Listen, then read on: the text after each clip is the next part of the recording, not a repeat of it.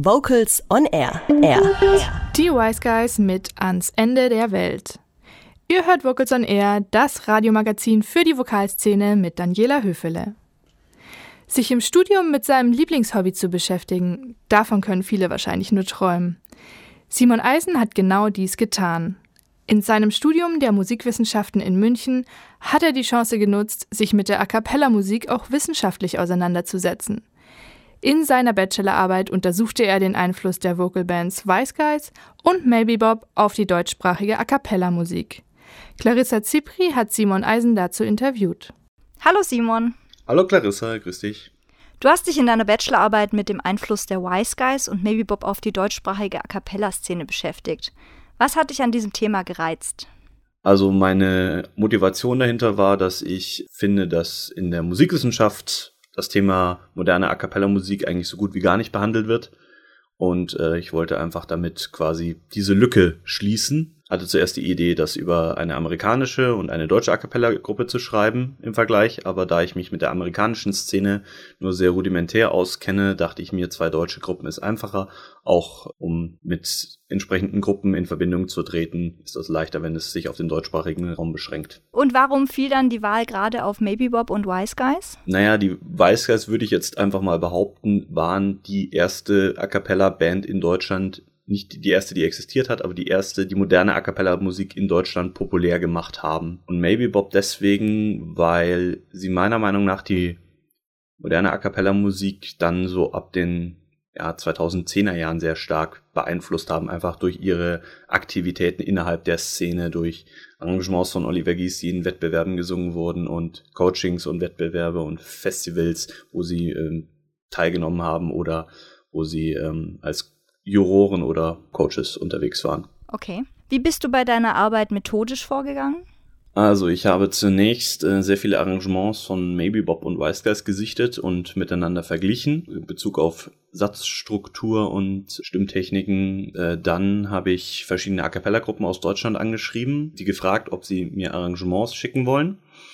Die Arrangements, die ich dann bekommen habe, habe ich dann eben mir angeschaut, analysiert und dann geschaut, wo welcher Einfluss durchkommt, ob oder ob überhaupt ein Einfluss von der einen oder der anderen Gruppe zu sehen ist. Gerade Maybe Bobs sind dafür bekannt, dass sie eine unheimlich große stilistische Vielfalt abdecken.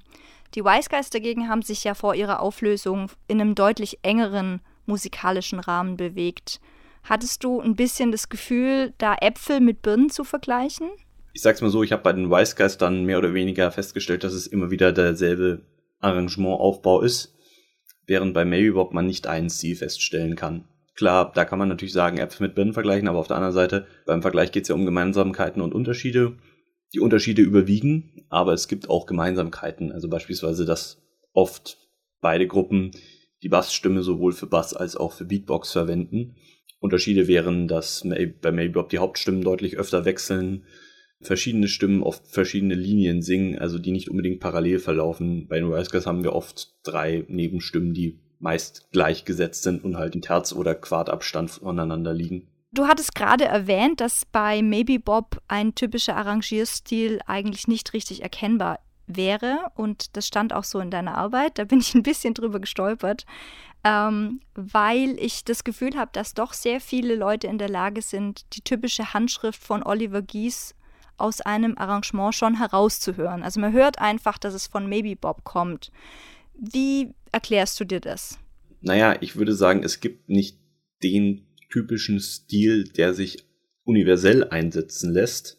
Also Oliver Gies arrangiert nicht ähm, auf Bezug auf alle Songs mit dem gleichen Stil, aber er hat natürlich für bestimmte Musikstile bestimmte Techniken, die er einsetzt, ähm, um diesen Stil auch authentisch mit Maybe Bob Stimmen umzusetzen. Und in Bezug darauf erkennen natürlich verschiedene A cappella-Gruppen, wie er das in Bezug spezifisch auf ein Arrangement macht. Und das übernehmen sie dann. Aber deswegen klingt jetzt nicht universell jedes Arrangement, das, das eine andere Gruppe schreibt, gleich immer nach Maybe Bob. Ich hatte das Gefühl, in deiner Arbeit hast du dich sehr auf das Thema Aufgabenverteilung der Stimmen fokussiert und äh, teilweise auch auf rhythmische Besonderheiten der Arrangements. Wie sieht es denn äh, bei den gewählten Akkorden oder bei der Harmoniestruktur aus? Gibt es da auch Unterschiede? Ich habe mich tatsächlich darauf nicht so sehr konzentriert, einfach deshalb, weil soweit ich das überblickt habe, dass Akkorde und Harmonien sind, die einfach Popmusik und halt das weitere Spektrum betreffen, typisch sind. Im Major 7 Akkorde für Jazz oder ähm, Duo-Known-Akkorde für Popmusik. Und deswegen habe ich beschlossen, diesen Bereich etwas auszuklammern, weil ich das Gefühl habe, dass das mehr eine Frage der Musikstile ist und nicht unbedingt eine Frage der Bands. Die Arrangements der Wise Guys gelten ja gemeinhin als deutlich einfacher gestrickt als die von Maybe Bob. Würdest du das nach deiner Analyse so unterschreiben? Ja, definitiv. Ähm, sie sind meistens repetitiver. Sie verwenden sehr oft ähnliche Rhythmen. Also es gibt in sehr vielen Weißgeist-Arrangements einen sehr typischen Pop-Rhythmus. Ähm, sehr oft wird, wird dieser Rhythmus verwendet. Du, du, du, du, du, du, du, du. Oder so in der Art. Das kommt wirklich sehr oft vor. Und das meistens über weite Teile des Stücks. Auch werden Parts sehr oft gleich wiederholt, während Maybe Bob sehr oft Variationen hat. Ja, komplizierte Intervallsprünge beinhaltet, vor allem für die Mittelstimmen. Und was war das Fazit deiner Arbeit? Wer von beiden hat denn jetzt den größeren Einfluss auf die deutschsprachige A cappella-Szene? Die Wise Guys oder Maybe Bob?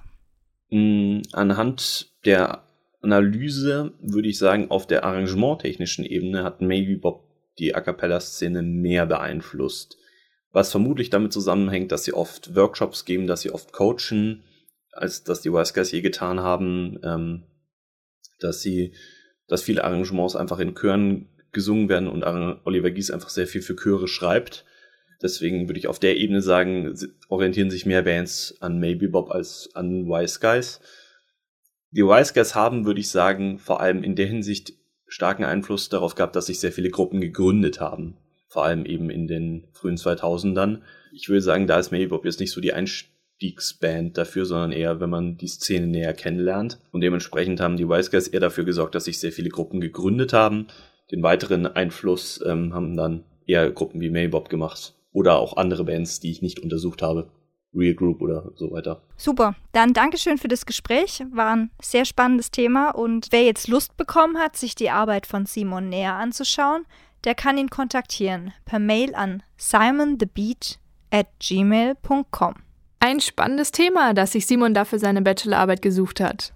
Vielleicht schreibt ja auch jemand von euch eine interessante Arbeit über Themen aus der Vokalszene. Dann lasst es uns gerne wissen. Wir bei Vocals on Air freuen uns über jeden wissenschaftlichen Beitrag rund um das Singen. Hören wir jetzt Maybe Bob mit ihrem Song Im Moment ist alles richtig.